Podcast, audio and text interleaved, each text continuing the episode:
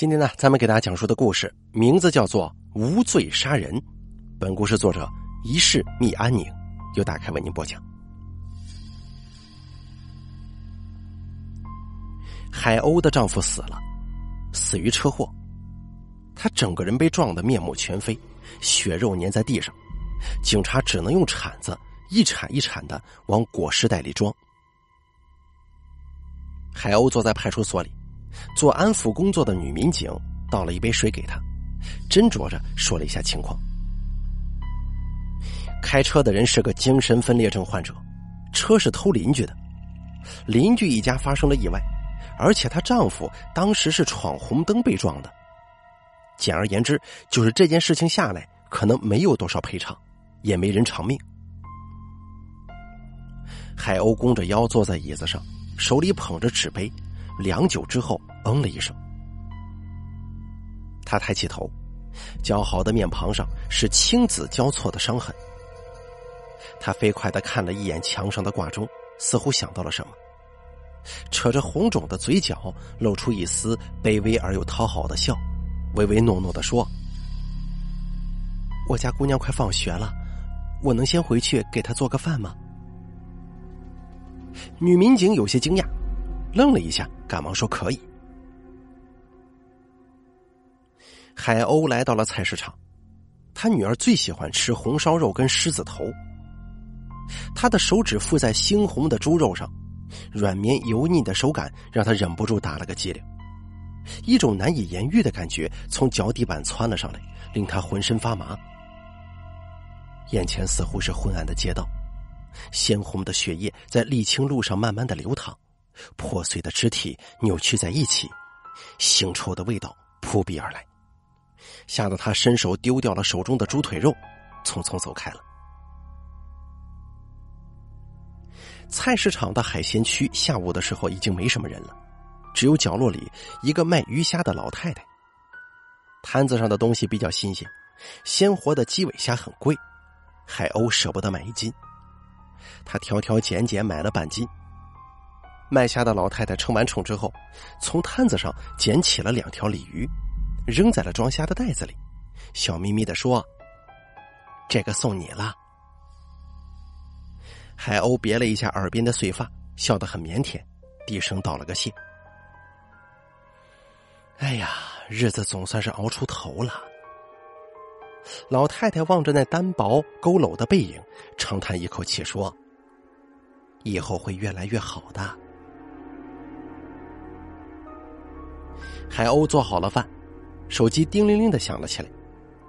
他打开手机，对着电话那头说：“谢谢啊。”那边不知道说了些什么。海鸥抚摸着眼角的淤青，温柔的说：“不要怕。”两天前，海鸥的丈夫又喝醉了酒，输了钱，回来之后不由分说的把海鸥打了一顿。邻居过来劝架。她丈夫拿着菜刀就要砍人，邻居报了警，警察轻车熟路的找上门，习惯性的做了笔录，对她进行警告，然后就打道回府了。海鸥的丈夫这个时候也打累了，摆摆手让海鸥去给他做点饭，顺便放点洗澡水。海鸥忍着痛把饭摆上桌，海鸥的丈夫一边骂骂咧咧的嫌弃着饭菜不好，一边狼吞虎咽。突然，他停住了进食，把筷子一摔，吓得海鸥一哆嗦，整个人像是鹌鹑一般缩起来了。我问你，咱闺女多大了？海鸥的丈夫喘着粗气问。十十三岁了。海鸥的女儿在放学的路上，会发现一群人指指点点的看着她。而他本人已经习惯了这样的目光，可今天这些目光显得有些不对，不是鄙夷和嫌弃，而是带着同情和怜惜。要知道，这种目光比嫌弃他还让他难受。他可以容忍别人嫌弃他破旧的书包打着补丁，嫌弃他有一个吃喝嫖赌的父亲和软弱无能的母亲，他无法接受像这种同情流浪狗无家可归的目光。他习惯性的缩着身子向前几步走去，似乎又想到了什么，直直的挺起了腰，仰起了头，甩着头发，昂首阔步的向前走去。夕阳的光辉透过行道树，行人身上投出斑驳陆离的亮片。今天沿街堵学生的混混好像少了不少。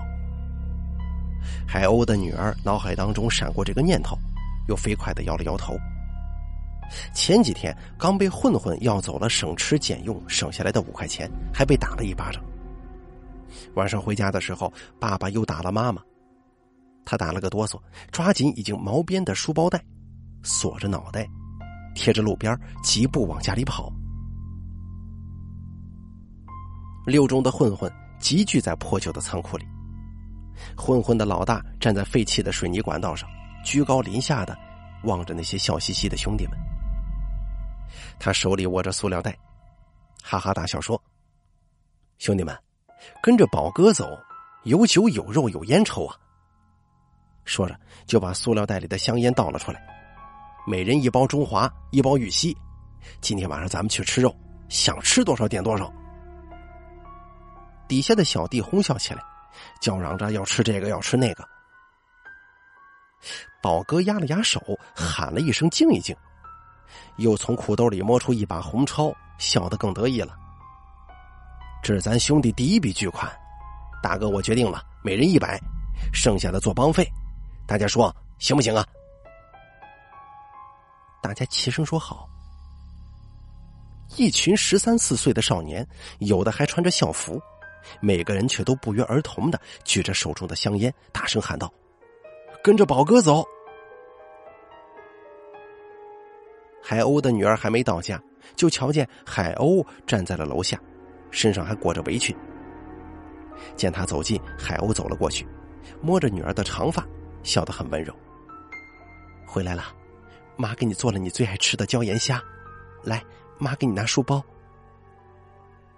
海鸥接过女儿的书包，把里面的书本掏了出来，递给女儿，然后把书包直接扔进了垃圾箱。妈妈下午给你买了个新书包，这个旧的就扔了吧。海鸥的女儿还没反应过来，海鸥就拉着她上了楼梯。推开门之后，映入眼帘的是整个客厅焕然一新。客厅除了一个餐桌之外，所有的东西都不翼而飞，连他爸爸最喜欢的电视机也没了，只剩下一堵白墙。妈。海鸥的女儿吓得连怀中的书本都落在了地上，她似乎找不到自己的声音，好久之后才哆哆嗦嗦的说：“妈，你这样，爸爸会打死你的。”他耳边似乎又传来了男人的怒吼声、各种东西的撞击声，以及女人的尖叫、哭泣声。他打了个哆嗦，被吓坏了，带着哭腔问道：“妈，你快走，你现在就走。”随便买张车票离开这儿，永远都别回来了。不，我还是跟你一起走吧。爸爸回来肯定会打死咱们的。闺女，不会的。海鸥抚摸着女儿的长发，安抚她：“不会了，他再也不会打咱们了。”他看着眼前的少女，眉眼跟她一模一样，只有嘴巴像极了她的丈夫。他突然笑了。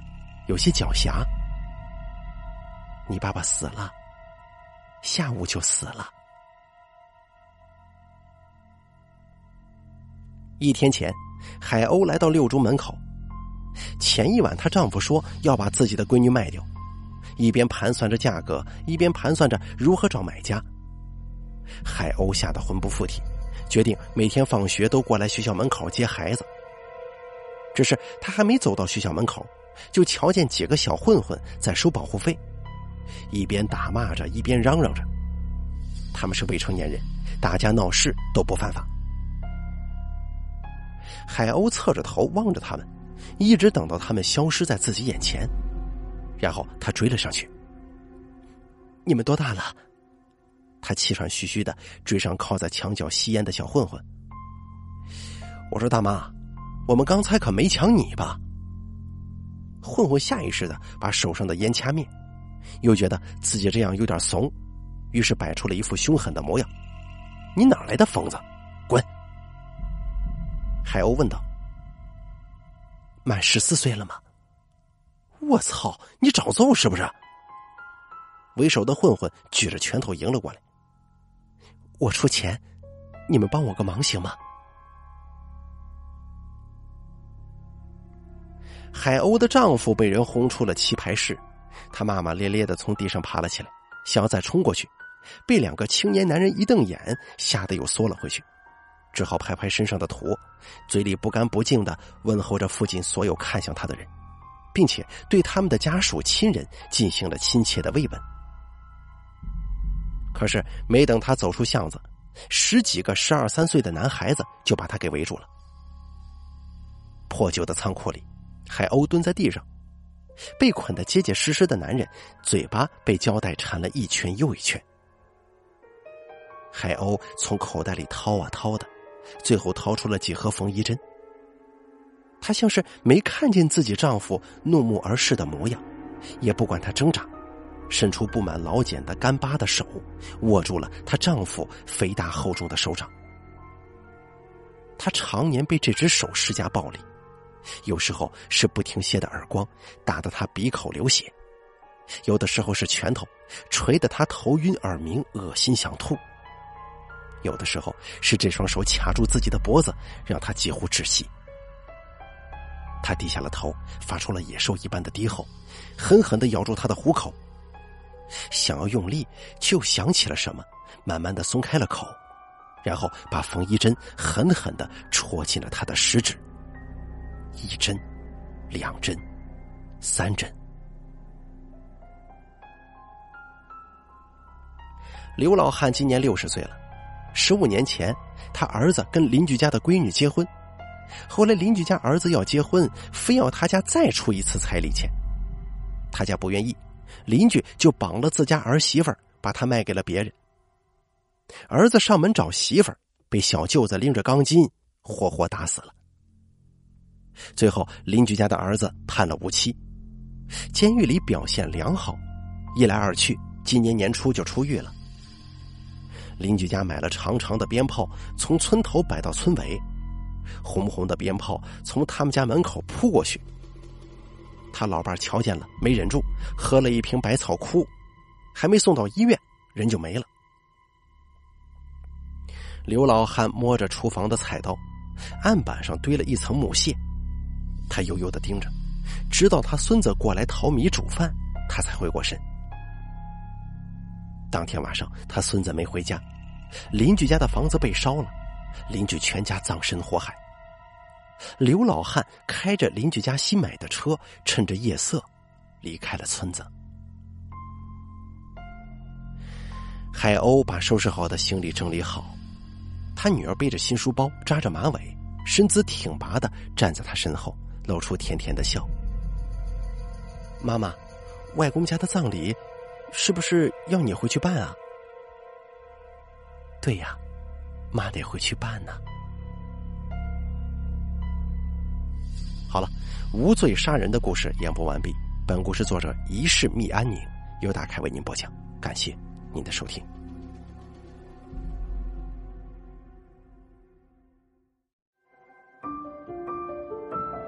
本期故事演播完毕。想要了解大凯更多的精彩内容，敬请关注微信公众账号“大凯说”。感谢您的收听。